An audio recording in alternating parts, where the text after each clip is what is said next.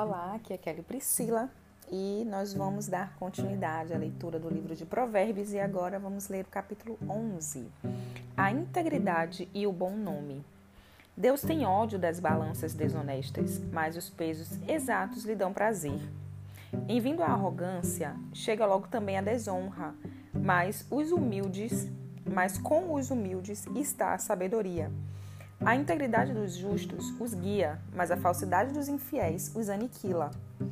As riquezas acumuladas não terão valor algum no dia da ira divina, mas a justiça livrará o fiel da morte. Esse esse termo dia da ira divina ou também eh, pode ser pode aparecer como dia da vingança. Isso aí quer dizer o dia da volta de Jesus, onde ele virá julgar todas as nações. Versículo 5: A retidão dos íntegros de coração lhes descortina o caminho justo, mas os ímpios são abatidos por sua própria perversidade. A integridade das pessoas justas as livrará, mas a sua malignidade os fiéis serão apanhados, mas em sua malignidade os fiéis serão apanhados. Assim que o ímpio morre, toda a sua esperança perece com ele, todos os seus planos acabam em nada. O justo é salvo das atribulações e elas são transferidas para o ímpio. O ímpio, com sua própria boca, destrói o próximo, mas os justos encontram a liberdade por meio do real conhecimento. Com a prosperidade dos justos, toda a cidade fica feliz. Quando os ímpios perecem, há música e alegria no ar. Os justos abençoam a cidade por meio das bênçãos que recebem e aí a gente pode, eh, inclusive, ver como Deus fez com Abraão. Ele disse: vá e seja uma bênção. E aí Abraão, todas as pessoas, onde ele chegava, o lugar era abençoado. Assim também foi com Jacó, com todos os homens que a gente vê que foram abençoados por Deus. Eles também abençoaram as nações, como Daniel, né, como vários outros homens que estão, vários outros exemplos que estão em toda a Bíblia. Os justos abençoam a cidade por meio das bênçãos que recebem, mas pela boca dos perversos é destruída. O que despreza o próximo é falto de senso, mas a pessoa prudente sabe o momento de se calar. O fofoqueiro trai a confiança de quem quer que seja, mas aquele que guarda um segredo merece crédito. A Bíblia fala muito da nossa vida prática, o, principalmente Provérbios, né? Provérbios fala muito da nossa vida prática, de como a gente vive, de como a gente eh, eh, deve agir, de, em todos os momentos, em todas as áreas da nossa vida, seja amizade, seja família, seja vida espiritual, seja vida financeira. O livro de Provérbios é cheio de, de conselhos para nossa vida prática. Versículo 13, ó, o fofoqueiro trai a confiança de quem quer que seja. Isso aí é muito por amizade, né? Você guarda é, nós, é, ouvimos os segredos dos nossos amigos, das pessoas que estão próximas da gente, e a gente deve guardar. Mas aquele que guarda um segredo merece crédito. Então, se nós guardamos um segredo, nós com certeza vamos manter as nossas amizades. Não havendo sábia direção, toda a nação é arruinada. O que a pode restaurar é o conselho de muitos sábios.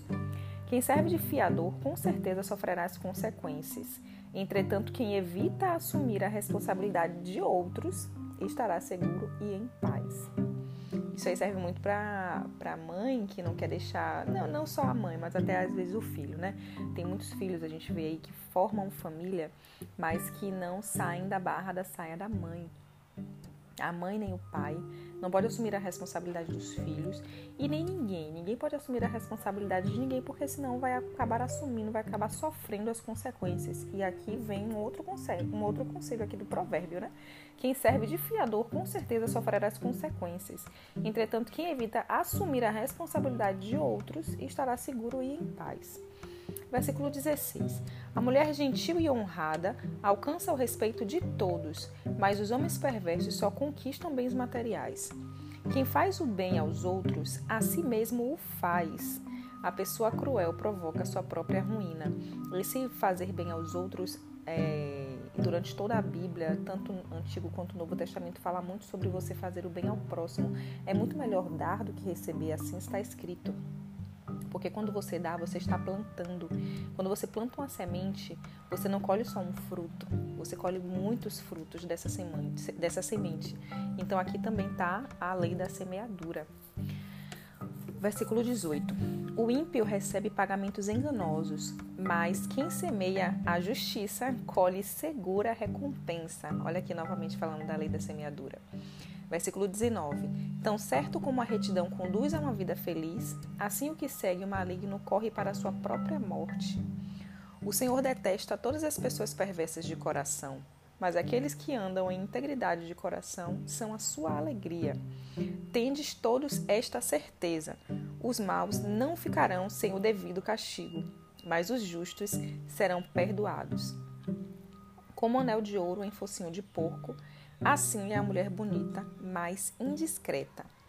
As ambições dos justos resultam em bem para muitos, a esperança dos ímpios somente em desgosto e ira. Quem dá com generosidade vê suas riquezas se multiplicarem. Outros preferem reter o que deveriam ofertar e caem na pobreza. A oferta é um princípio, é um princípio bíblico, não só é, para quem me ouve que não é, não tem a prática de ir à igreja com frequência, a lei da oferta, né, o princípio da oferta não é só dar dinheiro na igreja, é você abençoar a vida de outras pessoas, é você ser bênção para sua família, para os seus amigos, para sua sociedade. E não se fala só de dinheiro, você doar seu tempo, você doar sua atenção, você ajudar as pessoas uma pessoa na rua, é, um idoso atravessar a rua, é, uma criança, quando você ajuda ela, quando você evita que ela se machuque de alguma maneira, é, enfim, você ajudar, você ofertar na vida de alguém, não se fala só de dinheiro. E aqui fala que quem dá com generosidade vê suas riquezas se multiplicarem. Outros preferem reter o que deveriam ofertar e caem na pobreza. Versículo 25. O generoso sempre prosperará. Olha aí, olha, o generoso sempre prosperará. Quem oferece ajuda ao necessitado, conforto receberá. O povo amaldiçoa aquele que esconde o trigo para alcançar maior preço, mas a bênção alcança aquele que logo se dispõe a atender o povo. Então, quando, quando alguém se dispõe a ajudar o máximo de pessoas, com certeza ele alcança a bênção. Versículo 27.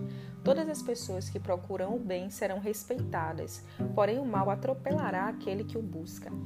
Quem deposita confiança em suas riquezas certamente se decepcionará, mas os justos florescerão como a folhagem verdejante.